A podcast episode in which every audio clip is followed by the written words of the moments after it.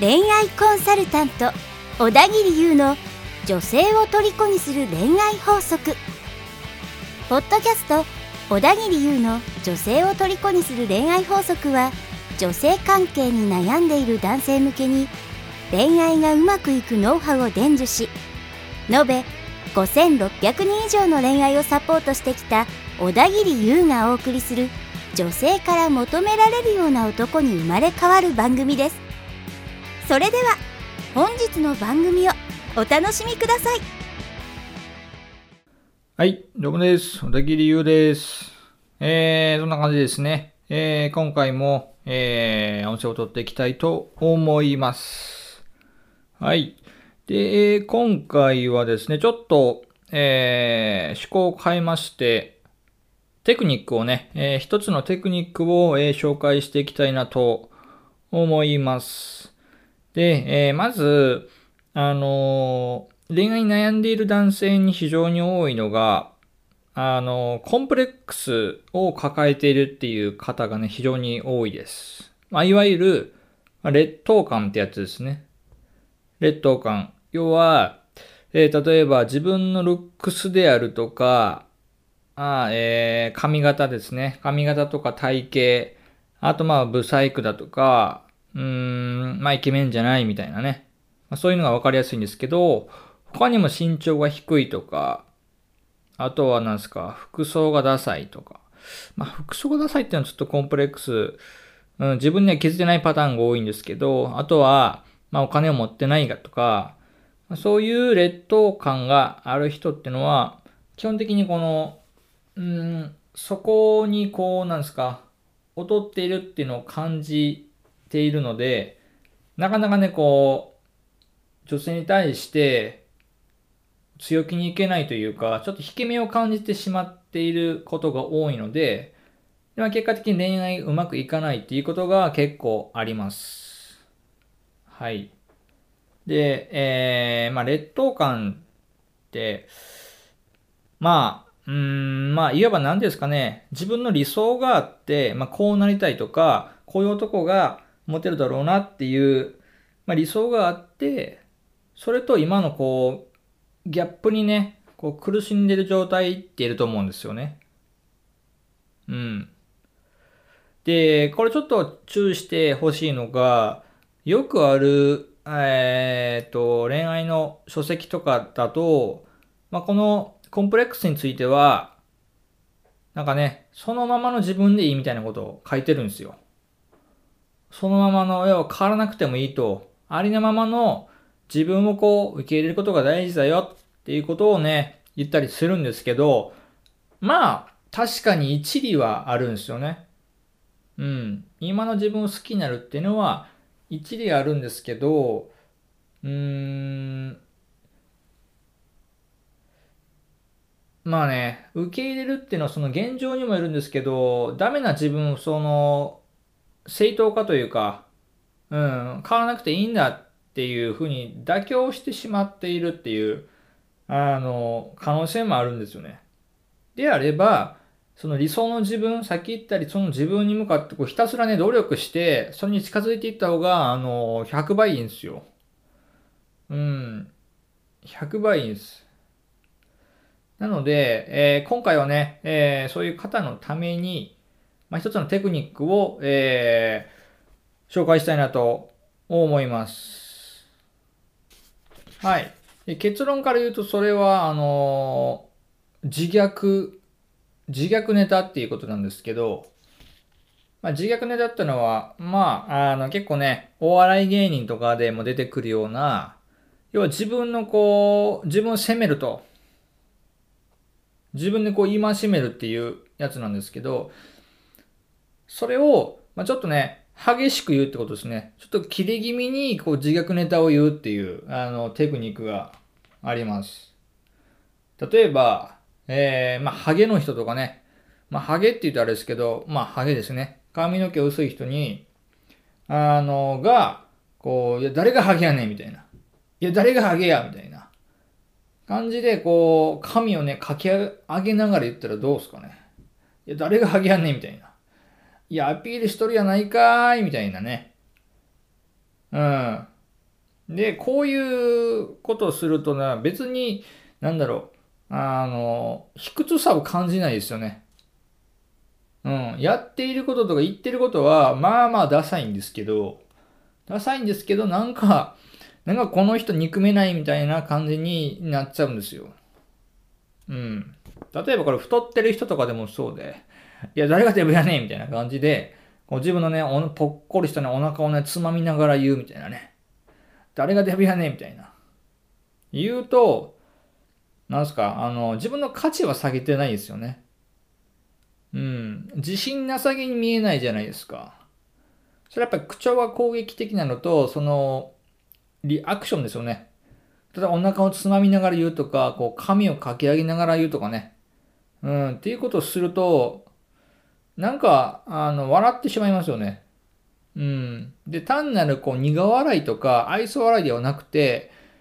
あの、価値を下げてない笑いの取り方をしてるんですよ、これって。うん。例えばね、弱気で、こう弱々しくて自信がないっていう人だと、んまあ、漏れなく恋愛対象にはならないですよ。それなぜなら、そういう態度を悟られることによって、その自分の価値を下げてしまってるからですよね。うん。で、弱々しいとか自信がないっていうのはもう恋愛上これは一番ダメなことなので、こういうね、自虐ネタも言うときも、なんかこう申し訳なさそうに言うんじゃなくて、もうむしろね、むしろもう自分で切れるみたいな。いや、誰がデブやねんみたいな感じでね、そこにこうアクションつけてあげると、お腹をつまむとかっていうね、アクションつけてあげると、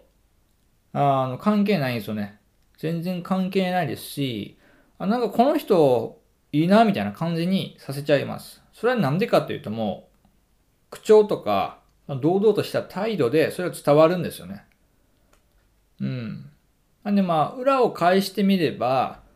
あの、強気でね、こう堂々としていれば、あの全然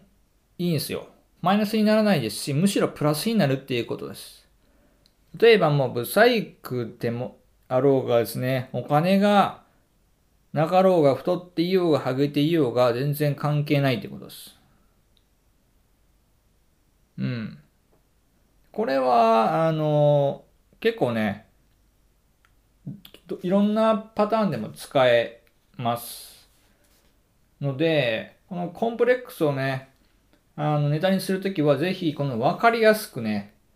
分かりやすいこうアクションしつつ、ちょっと激しめに言うっていうことですね。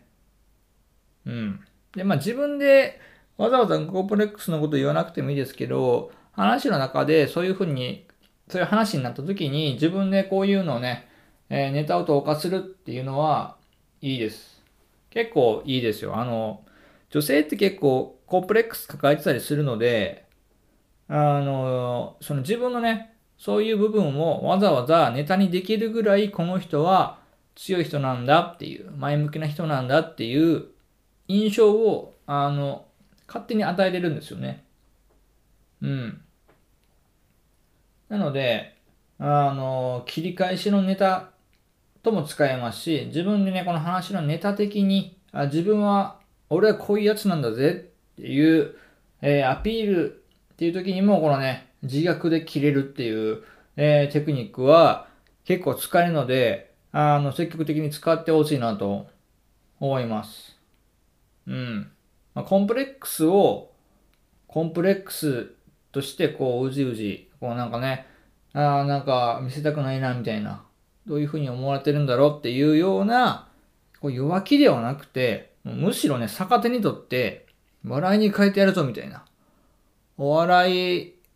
ポイントとしてね、自分でそうやってネタにできる人ってのはやっぱり、あの、憎めないんですよね。憎めないです。あの、お笑い芸人とかも結局そうなんですよ。自虐ネタをこうスマートに言える人って、なんか魅力的に感じてしまうんですよね。人間的な魅力を。で、それは恋愛においても同じなので、あの、よくね、自己啓発本とかである、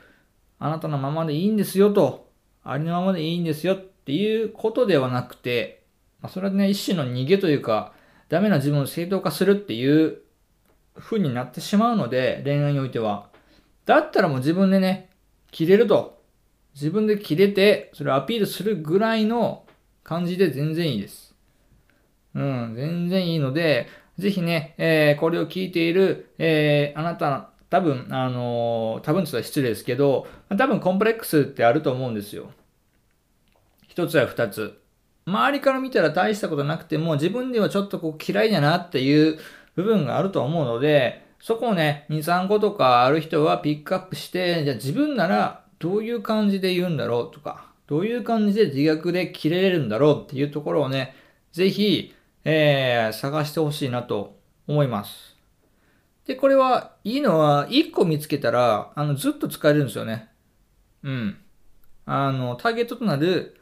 女の子をこう書いても、結局自分じゃないですか。自分は変わらないので、そのネタはどの子にも使えるんですよ。なので、あの、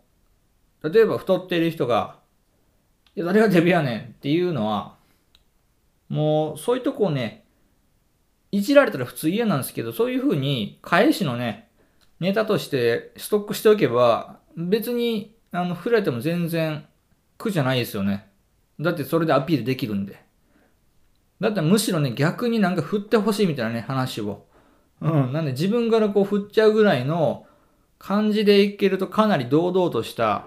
あの、自分になれるので、ぜひぜひそこは意識して、えー、ね、やってみてほしいなと思います。はい。という感じで今回は、えー、自分のね、コンプレックスを武器にして、自分でね、切れるというテクニックを、えー、お伝えしました。ぜひね、えー、聞いて、ああ、いい話だったな、ではなくて、